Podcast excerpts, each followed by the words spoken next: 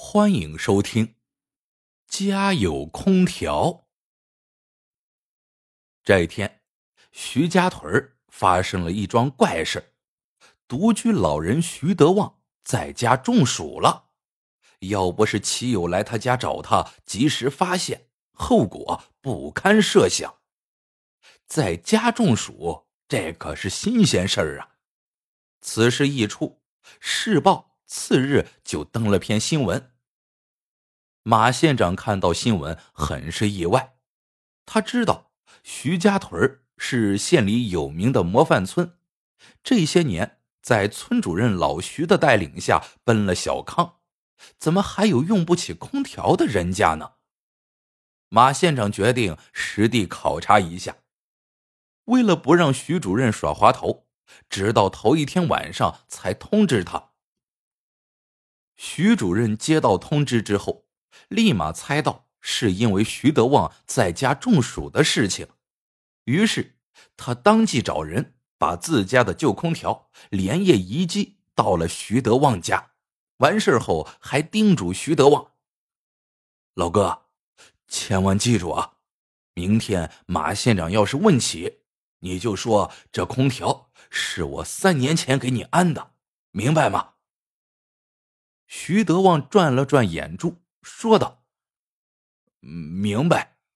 要是马县长问我，呃，我就说，马县长，这空调是徐主任三年前为我免费安装的。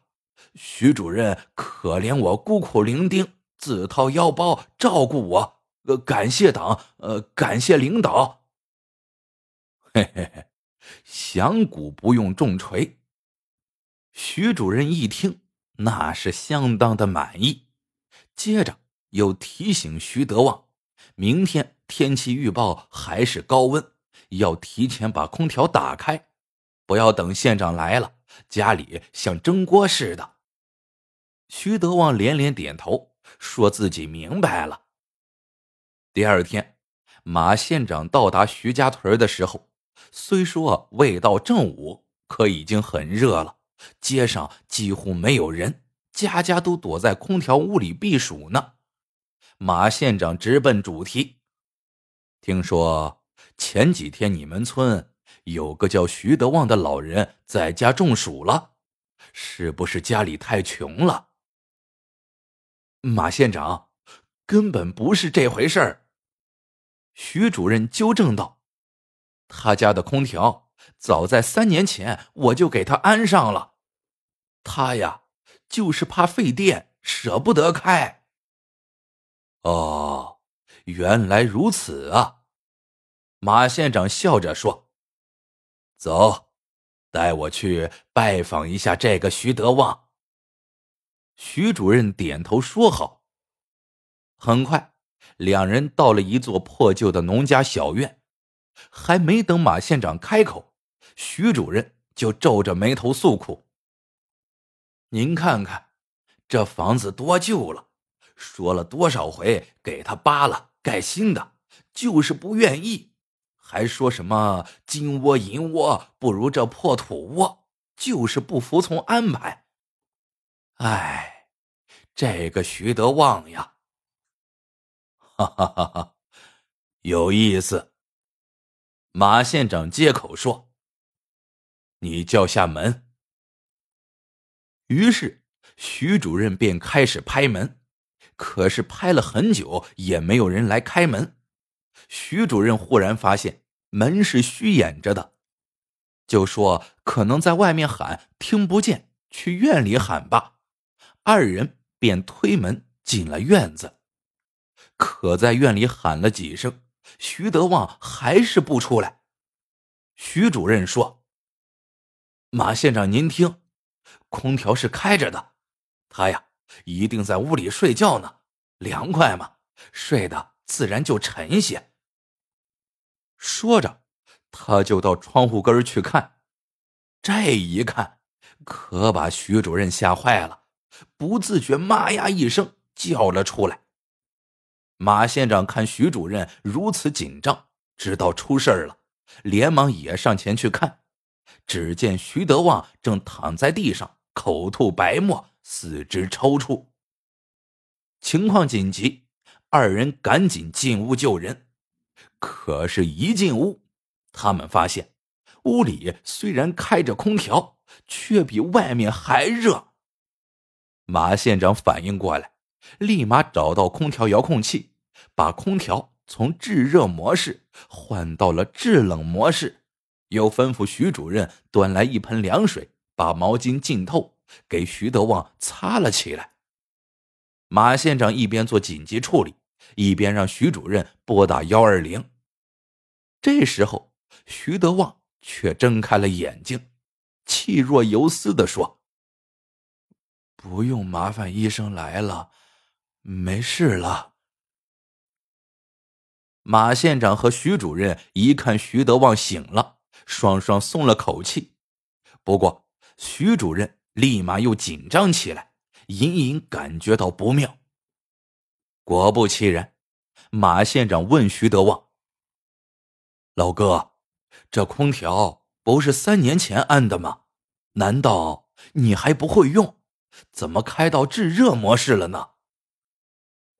也不知道是不是因为刚刚苏醒，脑袋还迷糊着，徐德旺慌里慌张，竟脱口而出道：“马县长，这空调是三年前俺们徐主任为我安的。”当时徐主任是可怜我孤苦伶仃、酷热难熬，呃，自己掏腰包。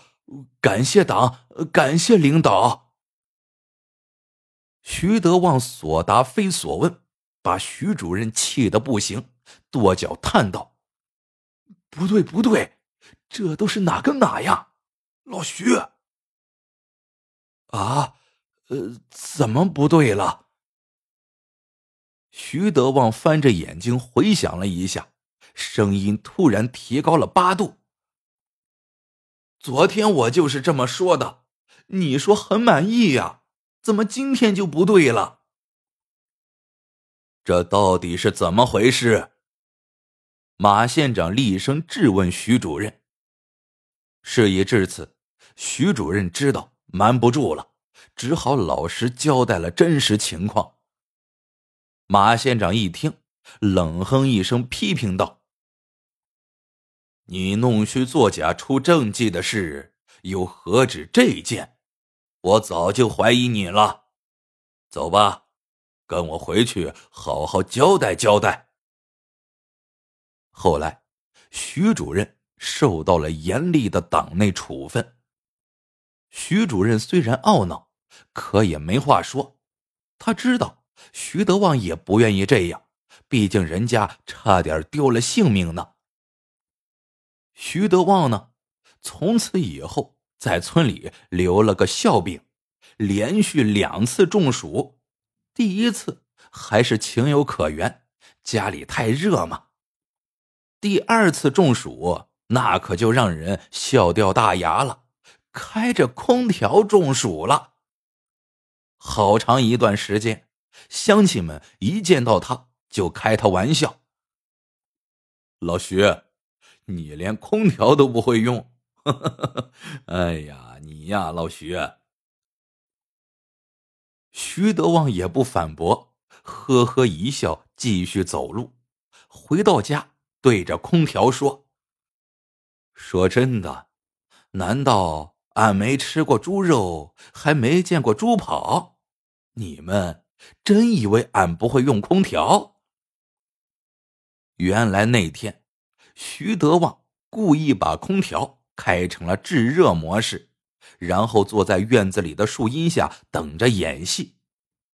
等听到马县长和徐主任来了，连忙跑回屋里，装作中暑的模样。